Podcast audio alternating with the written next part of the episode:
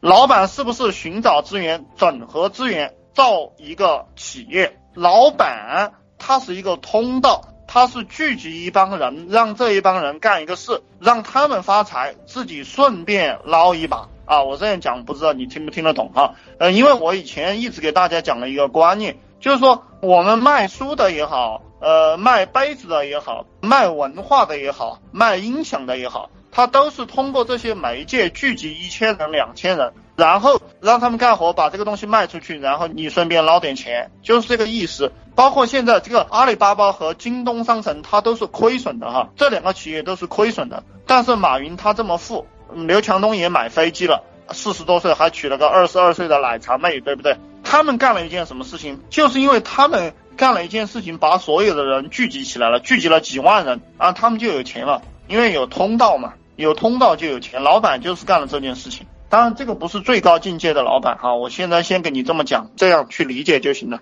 老板成天在研究什么？成天在研究他的目标能不能被人理解和认可。你们去思考我给你们讲的话。老板他在研究他的目标能不能被人理解和认可。然后下面接着给大家讲一句话：你这个目标是错误的也没关系，懂不懂？你的理论是错误的也没有关系，但是你只要能让人理解和认可，OK，你就成功了啊！这个就是当老板。所以很多人学了很多没有用的东西，他没有学到关键点，他的脑袋里想的都是一些不是关键的东西，然后成天在这思索，成天在这工作，导致了他把精力用错地方，他就赚不到钱，就没有成就。